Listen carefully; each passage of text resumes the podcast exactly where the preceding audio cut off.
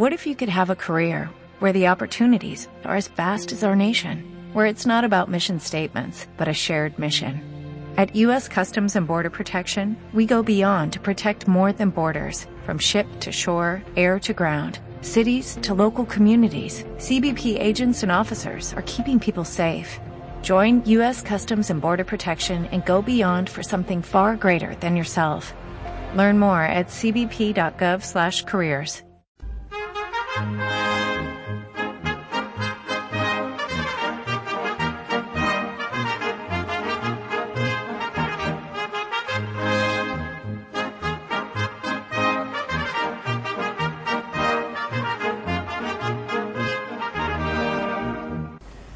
La ópera flamenca de toreros como Salvador Vega van a volver a sonar eh, en muy poco espacio de tiempo. Va a ser el próximo día 1 de agosto en la Plaza de Toros eh, de Estepona, a partir de las 9 y media de la noche. Cambian muchas cosas, cambian horarios, todo esto se transforma, medidas sanitarias, etcétera, pero gracias al alcalde de la localidad malagueña, pues eh, va a empezar a haber toros en la provincia de Málaga. Uno de los grandes atractivos es el cartel, con eh, Cayetano, Pablo Aguado y sobre todo la reaparición del malagueño Salvador Vega. Salvador, buenas noches.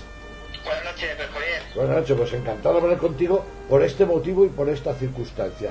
No solamente tu reaparición, que siempre es un lujo para todos los aficionados y todos los que te seguimos, y, sino también porque empiece a moverse la cuestión y que haya toros, por lo menos en la provincia de Málaga, que peguen un empujón a este parón que hemos tenido por causas de fuerza mayor. Sí, bueno, eh, creo que, es positivo ¿no? que, que, el sector taurino se empiece, se empiece a mover, se empiecen a dar festejos. Eh, creo que oye, yo soy partidario de la opción de que se empiecen a dar cosas, pero siempre espectáculos de calidad, espectáculos que, que que puedan brindar interés a los aficionados, ¿no? Porque, bueno, eh, echarla a redondar de cualquier manera, pues tampoco creo que sea bueno. Yo creo que tenemos que, dar un espectáculo eh, de calidad, como he dicho antes, importante, con una implicación de, de las figuras, de otros toreros que, que no son figuras, eh, intentar abrir con ganaderías y, bueno, y, que, de alguna manera pues se vea que, que el mundo del toro está está vivo, muy vivo, ¿no? Mm. Tú ya tenías decidido antes de la pandemia el que este era el año de tu reaparición, ¿no?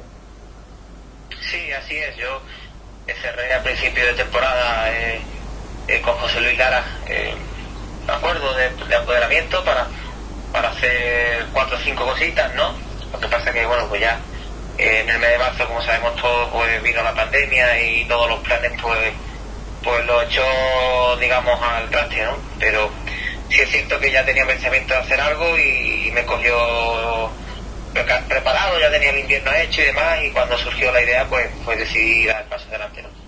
Oye, ¿y con qué Salvador Vega nos vamos a encontrar? Porque todos sabemos de tu calidad, de tu técnica, de tu disposición, etcétera. Hay que tener en cuenta que eh, tú has sido uno de los toreros que durante eh, un tiempo prolongado, 3, 4, 5 años, ha dado la vuelta a España en los mejores carteles, etcétera, etcétera. Luego viene una travesía del, del desierto.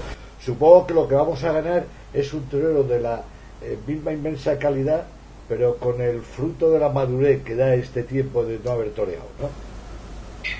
Bueno, pues, pero Javier, sí es cierto que me encuentro en una etapa en la que ya no tengo presión ni responsabilidades, porque eh, tengo mi vida organizada de otra manera y eso me, me, da la oportunidad de poder expresarme con más tranquilidad, ¿no? Ya no tengo la necesidad de triunfar, ni mucho menos, ni es mi prioridad.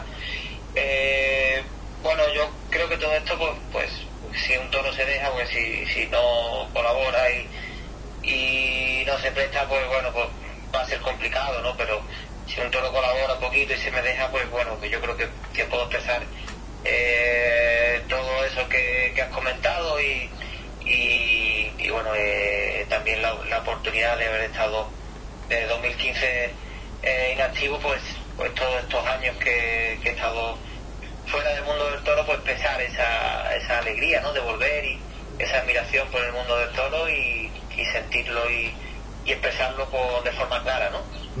Oye, fíjate que digo yo que empiezan a cambiar muchas cosas. Esto va a ser, que duda cabe, con un antes y un después, doloroso por el tema del aforo.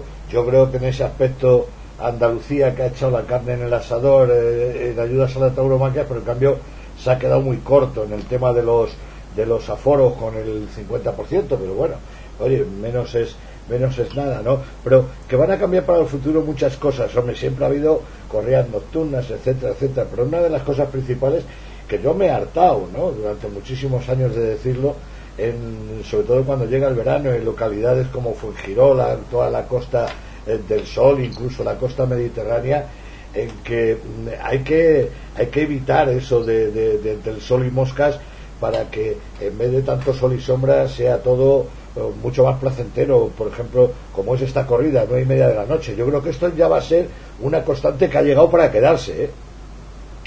Sí, lo bueno, los tiempos van ¿no? Y, hay que un poco reinventarse y reestructurar un poco eh, el, negocio taurino, ¿no? Yo creo que ahora mismo, en zona del verano, las altas temperaturas, yo creo que, que la gente pues, en la playa puede aprovechar el día de playa y demás y los aficionados pueden organizarse de otra manera, ¿no? Eh, distinta y acabar, de, acabar el día pues o más fresquito, viendo un toro tranquilo ya, sin esos calores.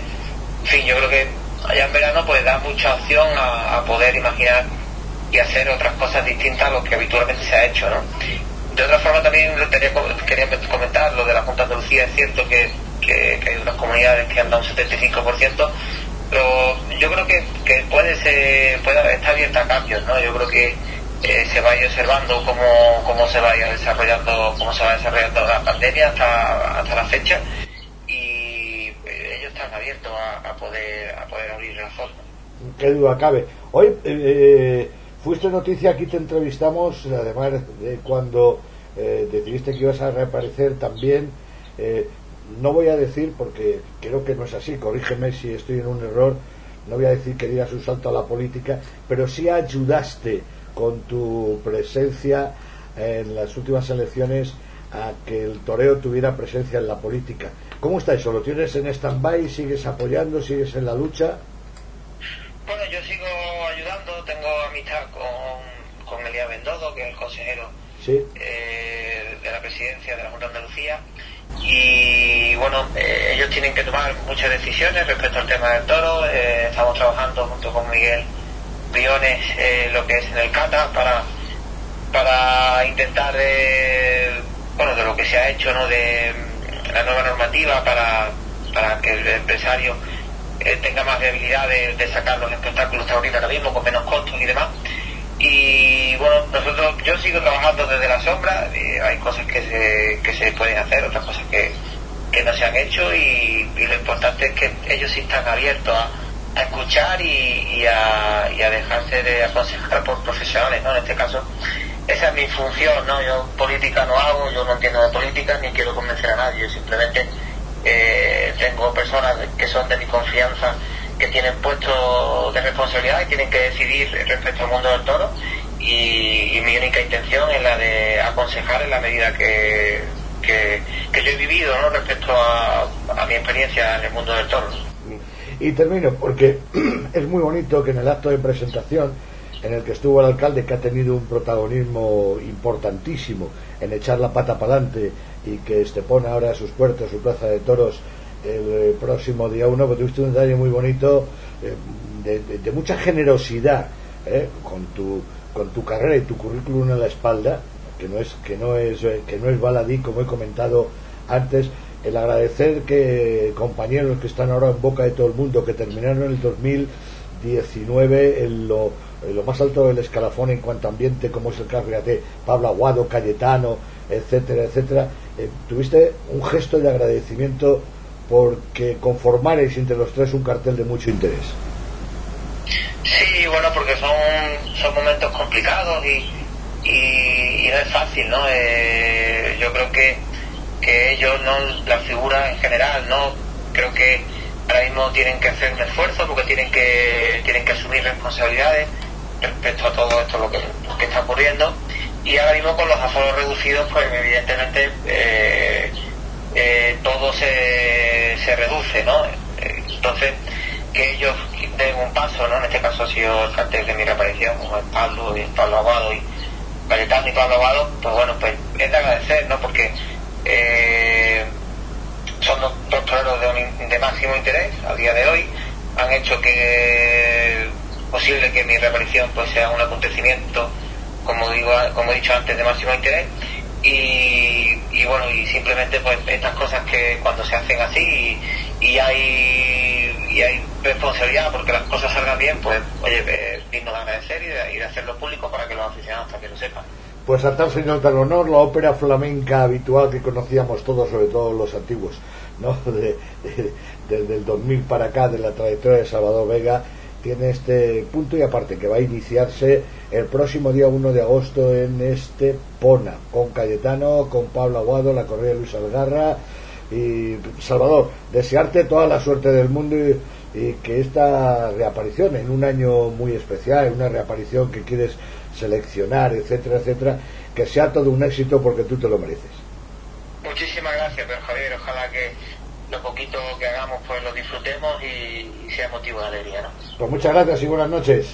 Gracias, pero Javier, buenas noches.